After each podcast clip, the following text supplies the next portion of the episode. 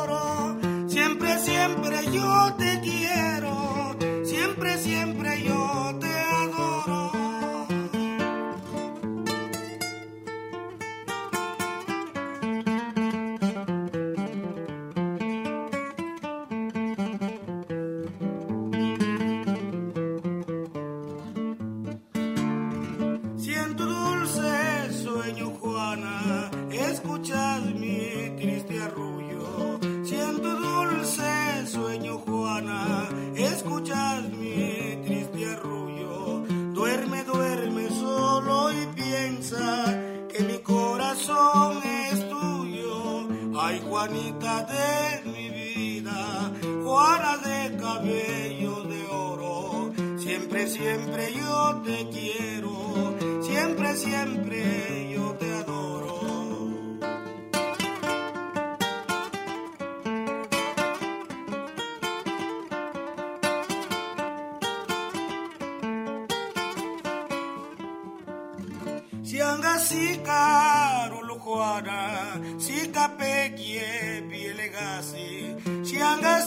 carul Juana, si capegie bielegasi, Juana roari jandienasi, nesena kadidisiasi, Juana roari jandienasi, nesena kadidisiasi.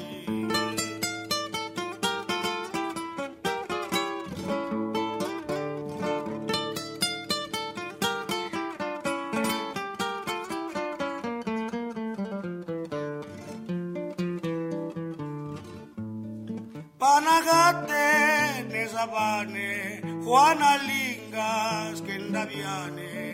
Panagate nezabane, Juana Lingas kendaviane.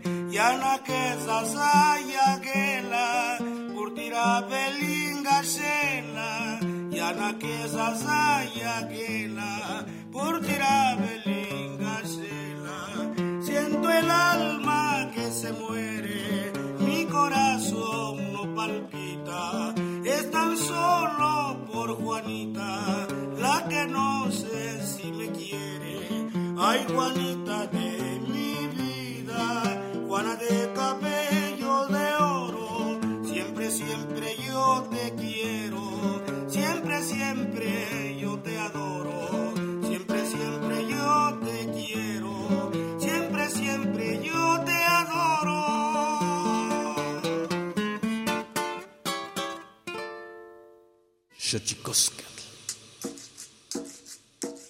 El collar de flores comienza a hilarse.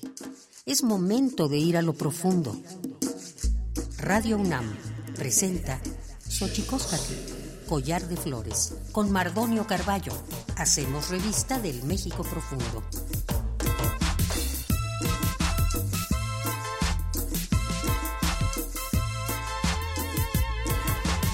Queridos toquen datamen guananame ichpocame telpocame oquichpilme siguapilme guanochi tlentechcaquinpaini huescatepostlastoli tenihue itlamach tiancali tocan Universidad Nacional Autónoma de México tojuan tiyolpaquin pampanican timitzalian panito chantlen tito caltijken xochicosca collar de flores nama timosanilosen iguacé eh, tuguampo sigua y tocan yasmin yadiran novelo montejo tlen eh, maya tlastoa tenan tlastolquetl Tlenopatiquilian Maya. Hola, ¿qué tal, señoras y señores, niños, niñas, jóvenes, jóvenes y todos y todas aquellas, aquellos que nos escuchan a través de este invento, este invento maravilloso que es la radio, la radio de la Universidad Nacional Autónoma de México. Nosotros muy felices de recibirles aquí por el 96.1 eh, de FM de la Ciudad de México y también por nuestra página de internet en esta casa a la que hemos llamado Collar eh, de Flores por Radio UNAM. Muchas gracias a la máxima casa de estudios de nuestro país por acogernos en estas discusiones y estos discurrimientos sobre la lengua, sobre las culturas indígenas, sobre la cultura popular y hoy muy felices de recibir a una compañera, Yasmín Yadira Novelo, yo diría que todóloga en esto de hacer que las lenguas indígenas se escuchen y que encuentren su lugar, su cauce desde el corazón para proyectarse al mundo. Con ella vamos a hablar, pero antes de que otra cosa suceda, vamos a nuestra sección dedicada a recordarnos lo bien que lo hacemos en veces, pero sobre todo lo mal, lo mal que lo hemos hecho. Vamos pues con nuestra sección dedicada a las efemérides en derechos humanos. Tonalámatl. Tonalámatl o la ignota efeméride. 15 de agosto del 2013 se crea la Recomendación General número 20 de la Comisión Nacional de Derechos Humanos sobre agravios a periodistas en México. 16 de agosto de 1514. Ante los abusos a que son sometidos los indios, Bartolomé de las Casas renuncia a la encomienda esclavista en la Española y regresa a España. 17 de agosto de 1828. En Francia nace Maria de Rem, autora y pionera en la promoción de los derechos de las mujeres. 18 de agosto de 1920. Estados Unidos concede el voto a las mujeres al ser aprobada la decimonovena enmienda a su constitución. 19 de agosto del 2009. Recomendación General número 17 de la Comisión Nacional de los Derechos Humanos sobre los casos de agresiones a periodistas y la impunidad prevaleciente. 20 de agosto de 1938. Se crea en México la Casa de España para acoger a intelectuales y escritores españoles exiliados por la Guerra Civil. Dos años después se convirtió en el Colegio de México. 21 de agosto de 1944. Se promulga la ley de emergencia para la campaña nacional contra el analfabetismo. 22 de agosto de 1950, la Asamblea Europea aprueba la Declaración de los Derechos Humanos redactada dos años antes por la Asamblea General de la ONU. ya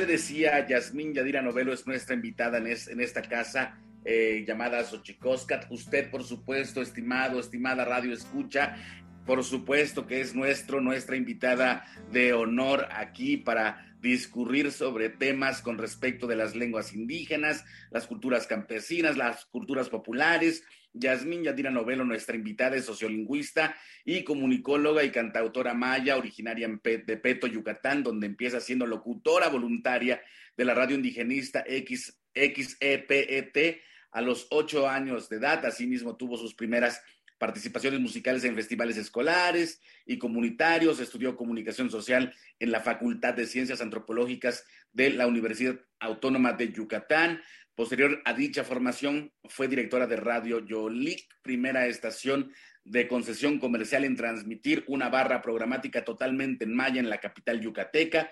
Durante ese tiempo, el impulso al uso del maya en la ciudad de Mérida tuvo un efecto notable. Actualmente es productora de radio Yuyum, seguramente lo estoy pronunciando mal, pero ella nos ayudará ahorita a escucharlo como corresponde, radio online que transmite completamente en la lengua originaria de Yucatán. Es codirectora del Centro Comunitario para la Paz Nojoloón en Peto, Yucatán. Es docente en la Escuela Nacional de Estudios Superiores de la UNAM en Yucatán y vocalista de la banda de música en lengua maya Humilmuts, Sonidos de Raíz. Estas actividades forman parte de la búsqueda de justicia y el respeto de los derechos del pueblo maya a vivir en su lengua y su cultura. Yasmín cuenta con una maestría profesional en revitalización de lenguas e identidades originarias por la Universidad de Mondragón, País Vasco, y una maestría universitaria en sociolingüística por la Universidad Mayor de San Simón, Bolivia. Yasmín Yadira Novelo, Yasmín Novelo, eh, te damos la bienvenida a este espacio, eh, Radio UNAM, Xochicoscat. Muy felices de tenerte aquí. Primero, ¿cómo estás? Vishabel Mardoño tene hachkim akinbol, chevale matawala sábado sham, kin mak antik tamali, salbut tietel panucho, tealinconique y chilulac balokin betik. Hola Mardoño, estoy muy contenta. Muchas gracias por la invitación. Y bueno, entre todas esas cosas que mencionaste, se te olvidó decir que los sábados tengo mi venta de panuchos y salutes y tamales. es broma. Pero bueno, sí, como decías, ahí tratamos de hacer de todo un poco en este camino, pues como mencionábamos antes de, hablar, eh, de, entrar al programa, ¿no? En esta necesidad de ver a nuestras lenguas completas, en, en su plena funcionalidad, pues tratamos de hacer de todo, pero en algún momento las fuerzas y la sabiduría también nos indica que tampoco es tan bueno meterle a todo. Sin embargo, es importantísimo, ahora, ahora que lo, lo dices este, como broma, yo realmente vendo comida. Ay. Eh, también comida de la Azteca, porque justo tengo, tengo desde hace muchos una reflexión, de hace mucho tiempo una reflexión que tiene que ver con que la memoria también Ajá. viene del estómago, una memoria, y ya que, y ya que tocas ese tema, una memoria de sabores, Yasmin. ¿Cómo ves eso?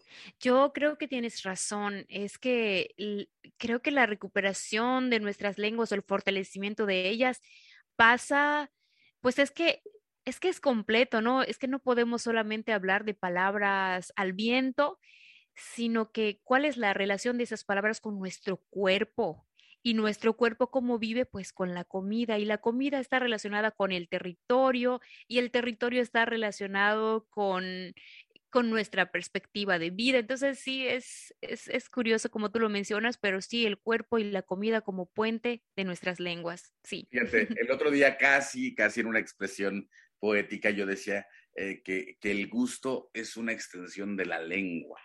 Y fíjate, claro. que, y fíjate que, que, buscando sobre todo eh, esta suerte de buscar recetas antiguas, encontramos justamente eh, términos en desuso de las lenguas indígenas porque la comida se ha vuelto también, se, se, ha ido también sobre eh, digamos que, que, más que sobrelimitarse, más bien se ha ido eh, sobajando ante uh -huh. las otras comidas, se ha, ido, uh -huh. eh, a, se ha ido subordinando ante las otras comidas y creo que ahí hay una cosa interesante, sobre todo agentes culturales y lingüísticos como tú, dedicados a, a la preservación, a la, al fortalecimiento y a la reflexión con respecto de las lenguas indígenas y su permanencia. Decías fuera del aire, Yasmín, eh, hablabas del riesgo, eh, del riesgo que en unas generaciones pudiese eh, extinguirse la lengua si decías algo que me parece muy hermoso, que así como si no pega por la panza, tampoco pega en el corazón, si no pega en el corazón, Ajá. tampoco puede, puede potenciarse, Yasmín.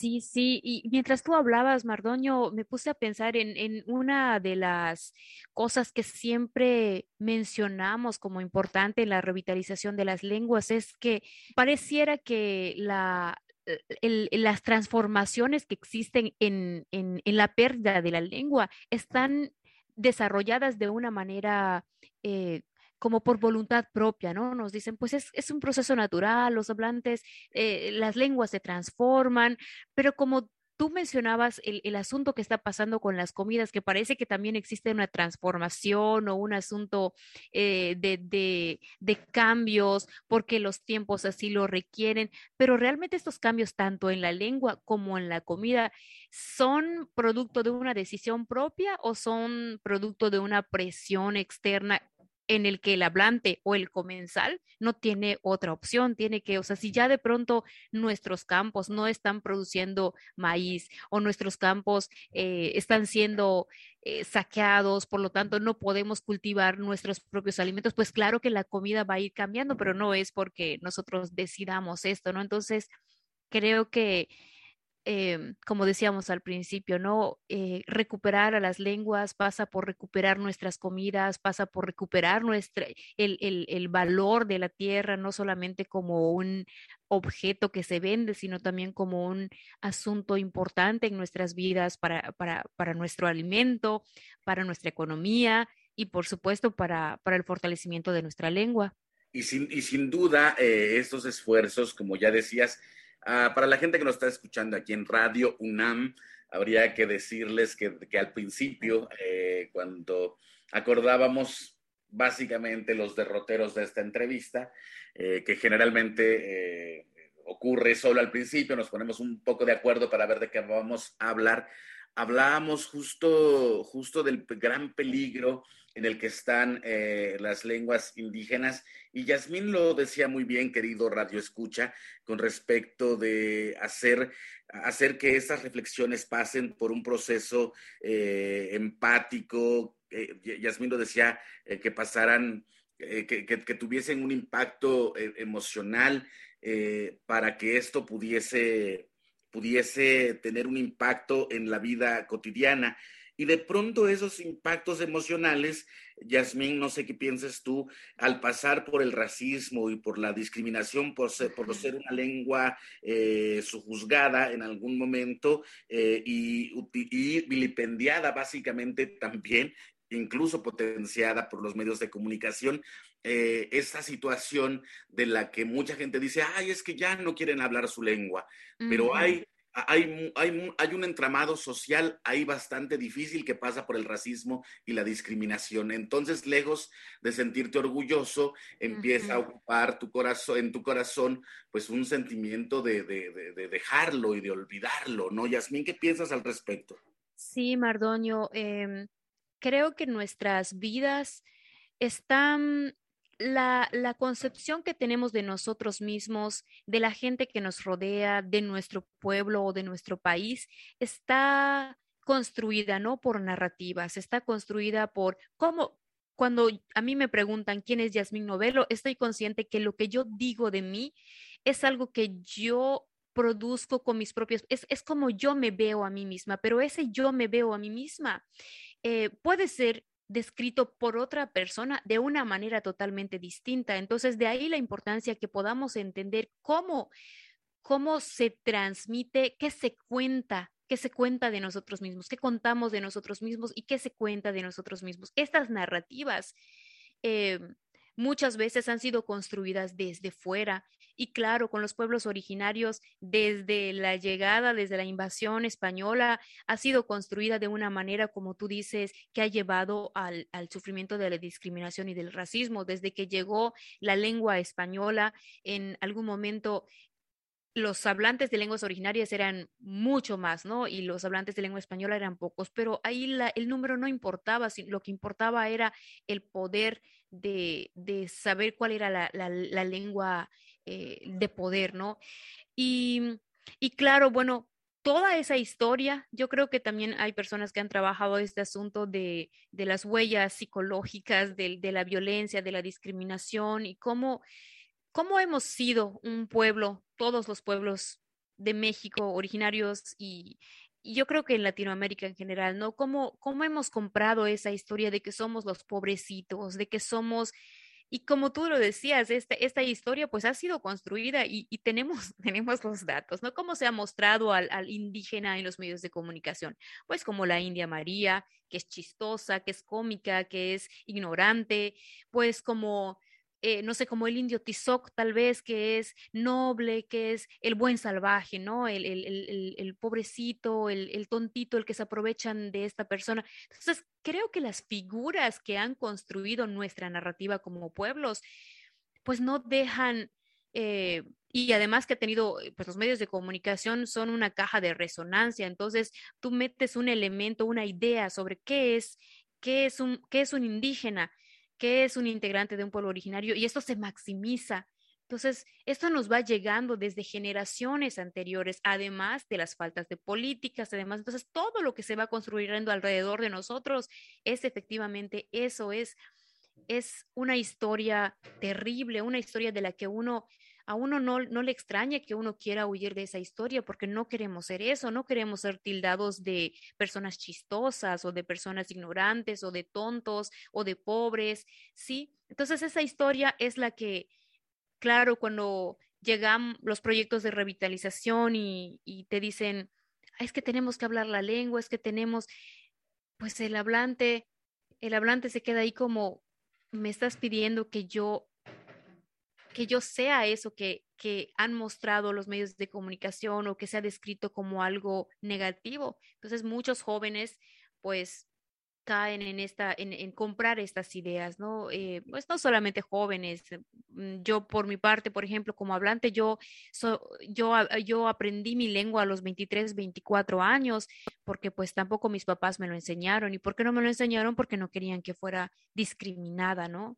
Sin duda, sin duda, ese, esa parte es bastante dolorosa y creo, eh, Yasmín, es una parte que necesariamente creo que vivimos todos y justo todos nos encontramos de pronto en esa disyuntiva o nuestros padres como generación se encontraron en esa disyuntiva de, heredar la lengua o no, en tanto que ellos, eh, víctimas además de un tiempo bastante más terrible, pienso yo. Terrible, sí con respecto del uso de su lengua. Muchos, muchas generaciones decidieron no heredar esto que, que, conforma una parte fundamental en la conformación de un ser humano, nombrar al mundo desde su propia circunstancia, desde su propia visión, y eso eh, creo que es importantísimo que, que, se apunte, porque de pronto, insisto, en un país como este, de pronto nos dicen, ay, pero pues ya no quieren hablar su lengua, ¿no?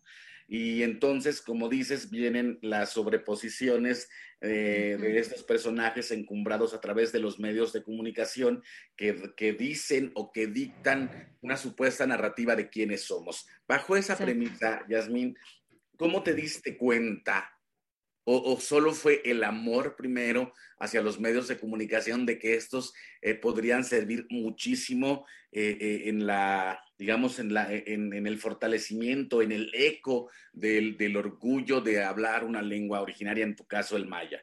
ahora que mencionas la palabra eco, es que efectivamente este es un programa de collar, ¿no? Porque un, una flor lleva otra flor y otra flor y se va tejiendo este, este, este coro de ideas que estamos teniendo. Tú hablabas acerca de, eco y lo que me llevó a mí fue un eco, lo que me llevó a mí a pensarme primero y luego a pensar más allá sobre dónde están mis compañeros, dónde están mis hermanos, mis hermanas, mayas también, fue precisamente este eco que llega de otros pueblos, de otros de otras naciones originarias, de ver que hay gente que estaba en un proceso de lucha. Entonces, en, aquel momento en el que era joven, eh, eh, tuve, ayer, ayer, exacto, tuve la oportunidad de convivir con jóvenes purépechas, con jóvenes ayu, con jóvenes de otros pueblos originarios de México que estaban hablando acerca de algo que yo había sentido, pero que nunca había podido nombrar, que es esta diferencia y no una diferencia negativa, sino este, este saber que algo te estás perdiendo, que algo le falta a tu, como decimos en maya, a tu, a tu cuerpo, que es ese ol, ¿no? Ese ol eh, en maya lo traducimos como, como espíritu.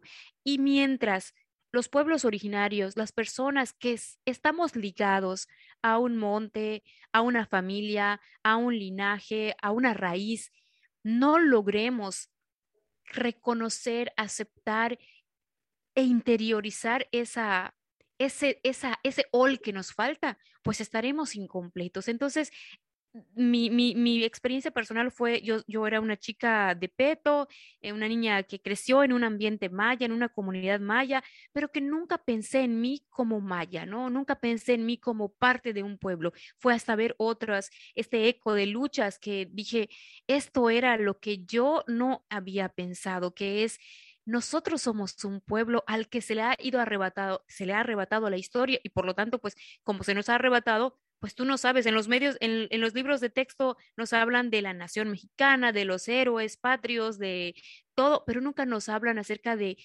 Cecilio Chi, acerca de nuestra propia historia, de Jacinto Canek, etcétera, ¿no?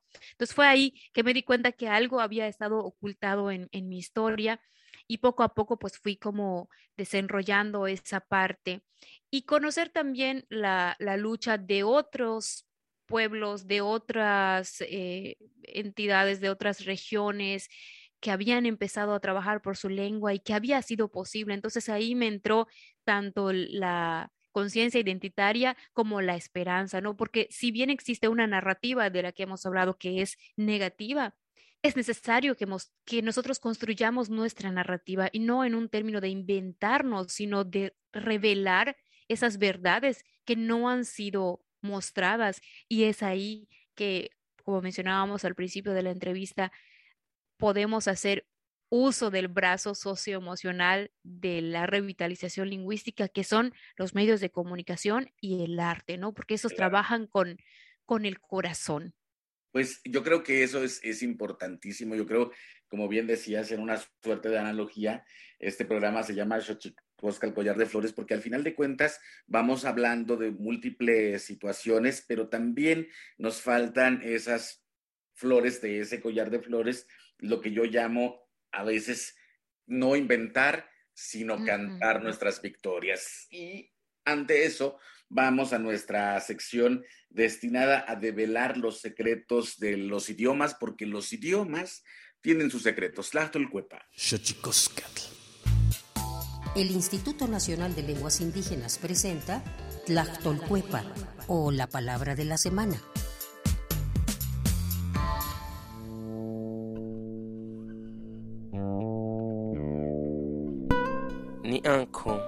Es una expresión mazateca que se utiliza comúnmente para referirse a una de las prácticas de gran importancia que rodea a las comunidades, pensar en los pueblos indígenas se reflexiona sobre las cosas que conviven en torno a las comunidades, las ideas y representaciones de la realidad que hay en su mente, sus problemáticas y forma de organización, relacionándolas unas con otras. El término es un verbo que proviene de la variante lingüística mazateca del noreste, que a su vez pertenece a la familia lingüística otomangue.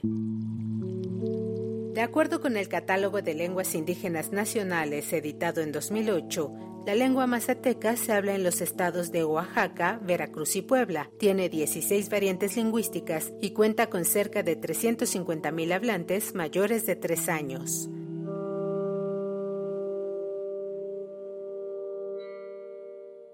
Szycikowskiego.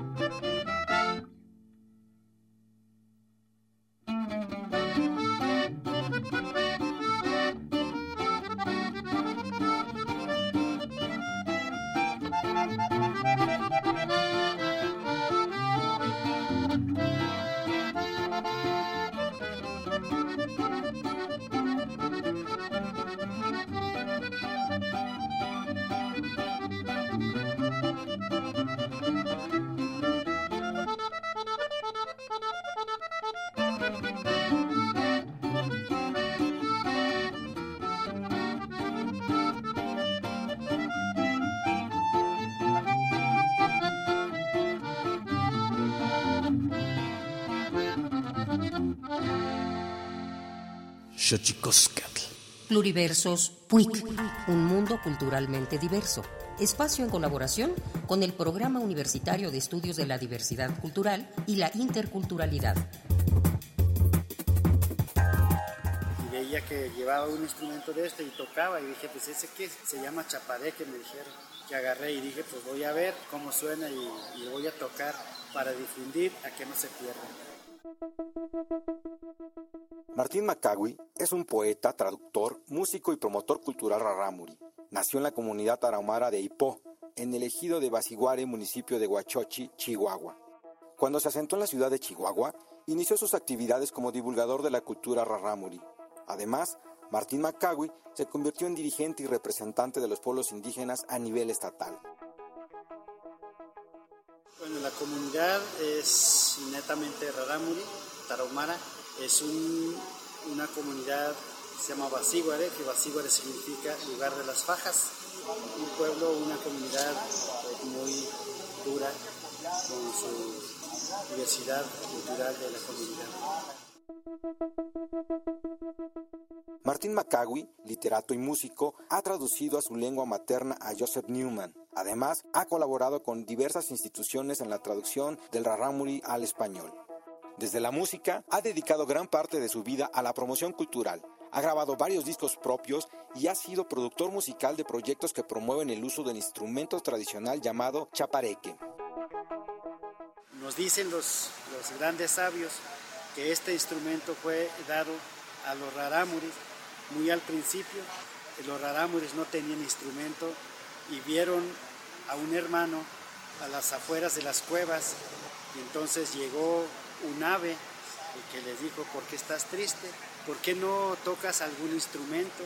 Entonces fue cuando el ave eh, llamado el cuervo fue quien le dijo, pues yo te consigo un instrumento para que toques y no, que, no estés triste.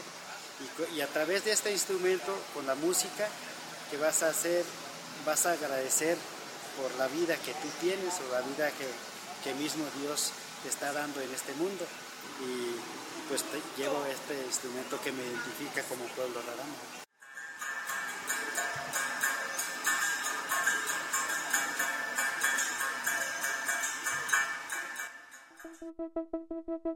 El maestro Martín Macagui es un prodigioso músico tradicional del mundo indígena y nos confirma que la lengua es la mejor herramienta para preservar una cultura. Para conocer más acerca del trabajo del maestro Martín Macagui, visita nuestras redes sociales en Facebook, Twitter e Instagram.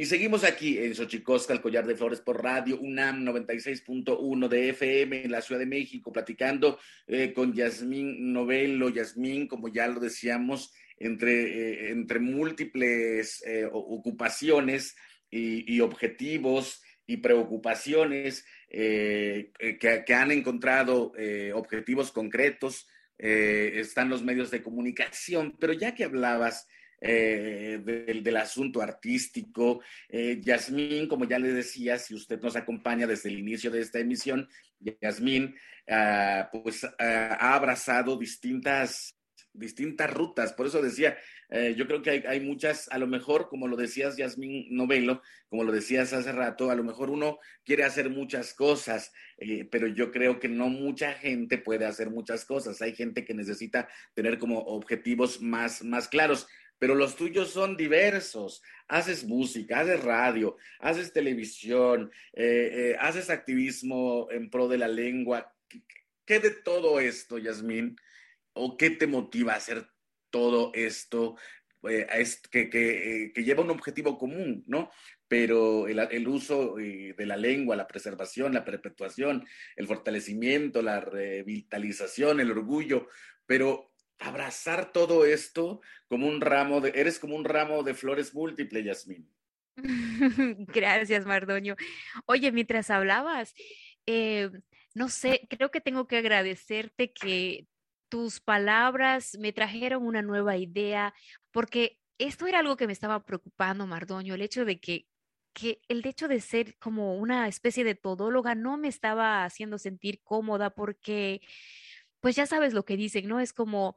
Em, si te dedicas a muchas cosas, haces nada, ¿no? Mm, hay, hay, un, hay un refrán sobre eso, pero lo olvidé. Es que también soy mamá y de pronto mi, mi cerebro y las neuronas de mamá me juegan esta mala pasada. El, el, en, términos brutos, dicen el que mucho abarca, poco aprieta. Eso, esa era, el que mucho abarca, poco aprieta. Pero me di cuenta mientras tú hablabas y mencionabas las ocupaciones eh, que, que son como los caminos principales, sabes que todos estos se engloban en una palabra que es, es emocionalidad, es corazón, creo que caben dentro de un campo semántico que es esperanza, inspiración, eh, y es esto.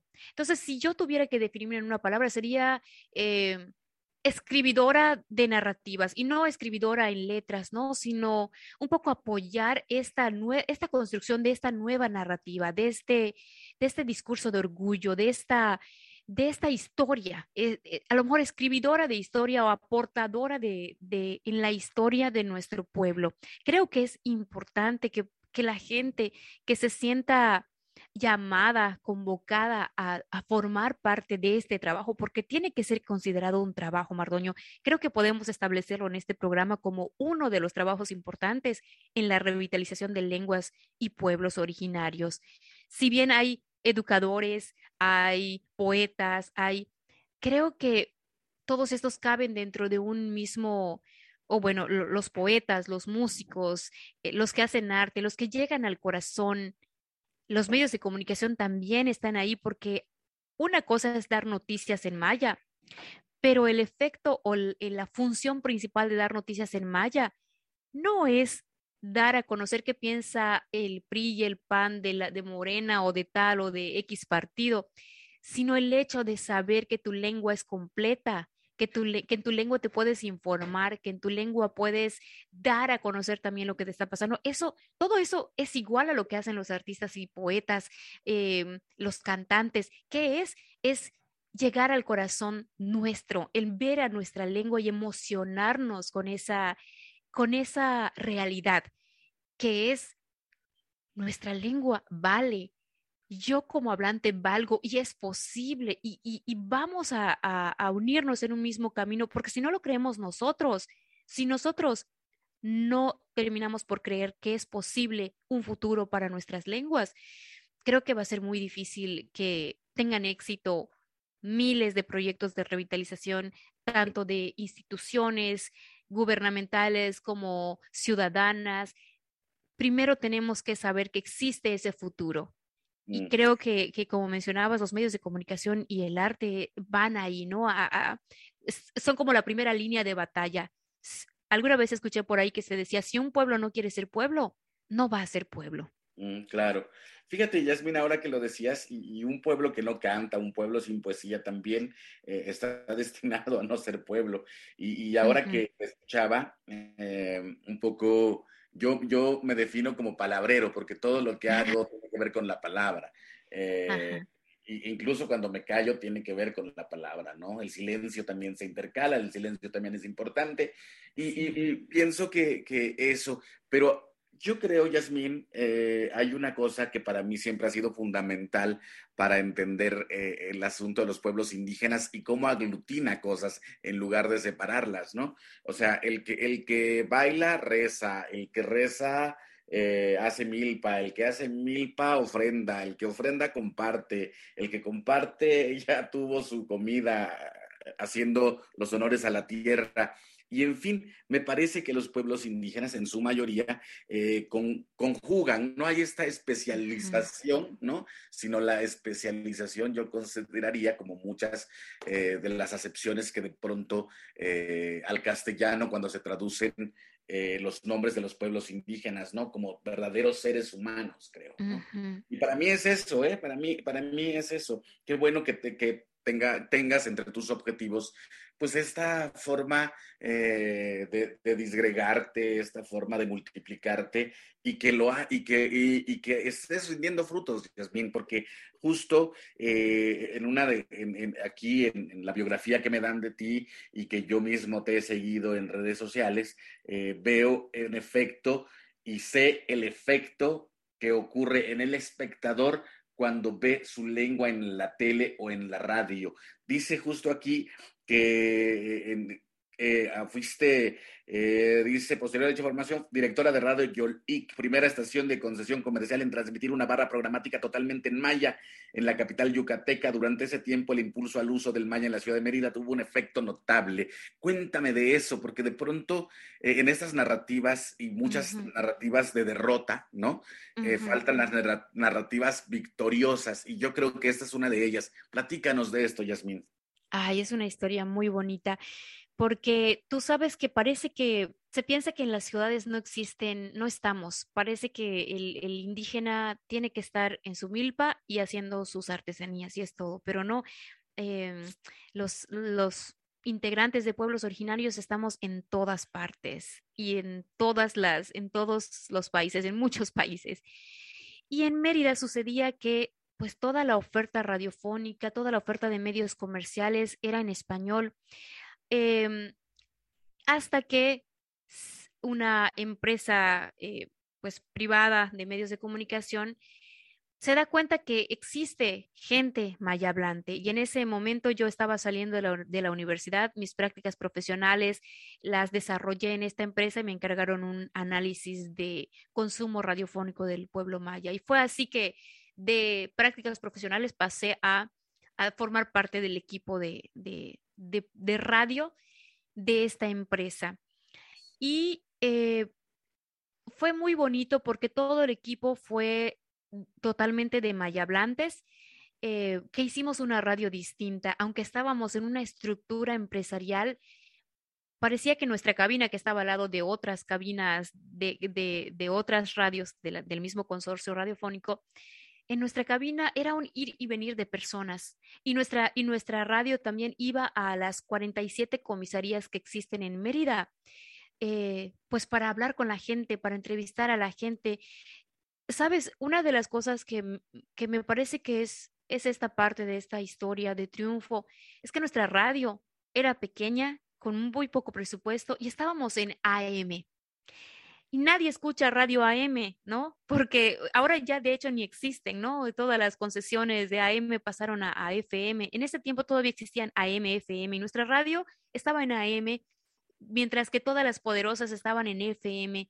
Y a pesar de eso, nuestro rating estaba muy por encima de lo que se esperaba de una radio de AM, porque la gente sabía que esa era la radio que le llamaba, esa era la radio que, le nombraba, ¿no? Y que le permitía también decir su palabra. Em, como, digamos, como dato observable o cuantificable sobre lo que presumo de Radio Yolik es que nuestros eventos de aniversario eran un lleno total, eran una celebración de gente que venía de las 47 comisarías a bailar, a cantar.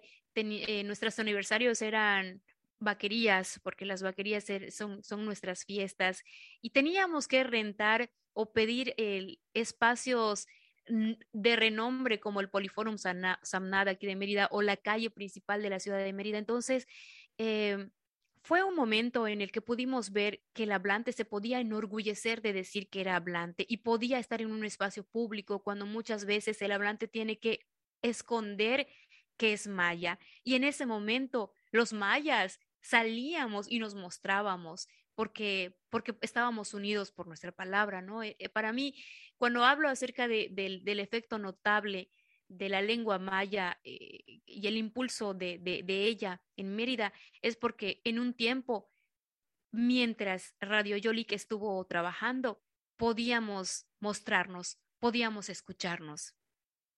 Pues qué maravilla, Yasmín. Estamos ya casi a punto de irnos la música, tu abrazo a la música. Platícanos de eso. El, primer eh, impulso a mi labor musical creo que es pues porque me gusta, ¿no? porque desde pequeña me dice mi mamá que me subía a las bancas de los parques a cantar cuando tenía cuatro, cinco años.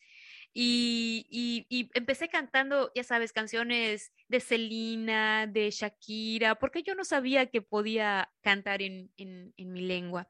Y fue hasta que ya fui grande que dije, wow, esto, esto es importante. A mí me gusta cantar y, quiero también que, podamos ver a nuestra lengua, disfrutar nuestra lengua, que se pueda hablar de nuestra lengua, eh, que, podamos cantarla, bailarla. Y entonces fue ahí que me uní a ciertos músicos a quienes yo conocía, se unieron también a mi proyecto y desde ahí hemos estado teniendo presentaciones tanto en el interior del estado de Yucatán como también en otros países eh, y, en Ciudad de México también hemos estado por ahí.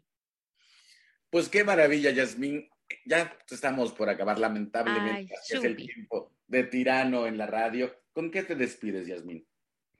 Pues me despido con la invitación a que podamos tejer esta nueva narrativa desde nuestras trincheras. Como tú decías, eh, el que cocina, el que come, el que todos tenemos algo que decir en este collar que muestra lo bonito de, nosotros. Y olvidemos esta, esta corona que fue de espinas y que, y que fue puesta a nuestro pueblo, ¿no? Pongámonos un collar y aportemos todos a este collar.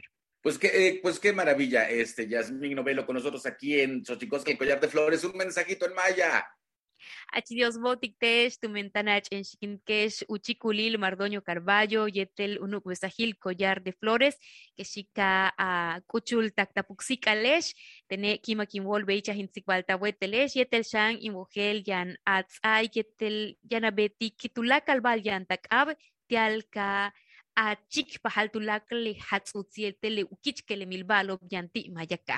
Pues que estoy muy contenta y que nuevamente extiendo esta invitación porque sé que todos podemos y tenemos algo que aportar a esta a este mostrar lo bonito, lo bueno, lo maravilloso que tenemos entre nuestro pueblo. Pues nos quedamos con eso, Yasmín Novelo, eh, sociolingüista, comunicóloga, cantautora, eh, activista en pro de la lengua maya, agradecidos de que hayas estado con nosotros aquí en Xochicosca, el Collar de Flores. Un abrazo, Yasmín. Cananta Baez. Y nosotros vamos a nuestra sección dedicada también a esta maravillosa forma de ser humano, bailando. Vamos con el Santísimo Mitote, Tlaxcamati miak, así nos despedimos. Tlaxcamati miak, timomelaguan panchi, cuello tonati, chicaguamá, cuepónimo tlachtol. Santísimo mitote.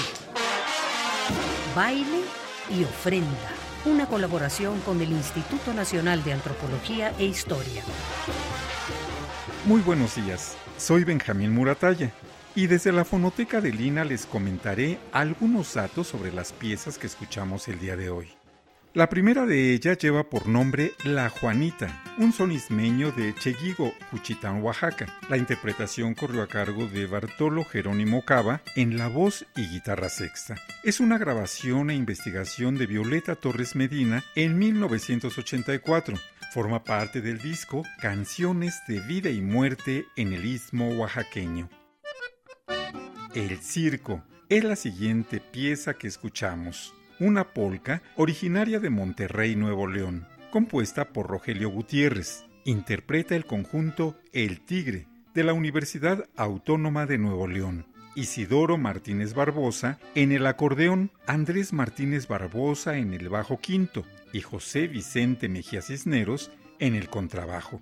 La grabación e investigación corrió a cargo de Raúl García Flores en 1991 y se encuentra en el disco Tesoro de la Música Norestense. Para finalizar esta emisión escucharemos el corrido Tacho y Odilón, originario de Cacalotepec, Oaxaca. Los intérpretes son Gavino Noyola, voz y guitarra sexta, en una grabación e investigación de Gabriel Moedano Navarro en 1967. Se encuentra en el disco Atención pongan señores, el corrido afromexicano de la Costa Chica. Las piezas que escuchamos hoy, así como los discos que mencionamos, se encuentran en www.mediateca.ina.gov.mx. Les invitamos a escuchar el seminario en línea Antropología, Historia, Conservación y Documentación de la Música en México y el Mundo a través de nuestro canal de YouTube Fonoteca INA.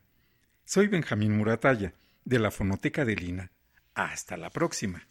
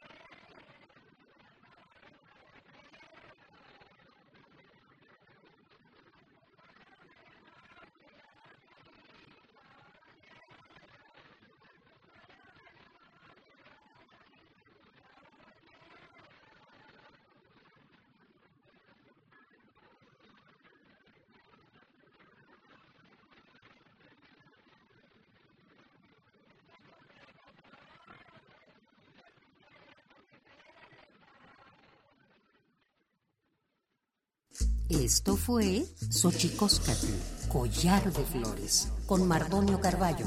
Hacemos revista del México Profundo. Una producción de Radio UNAM. Experiencia sonora.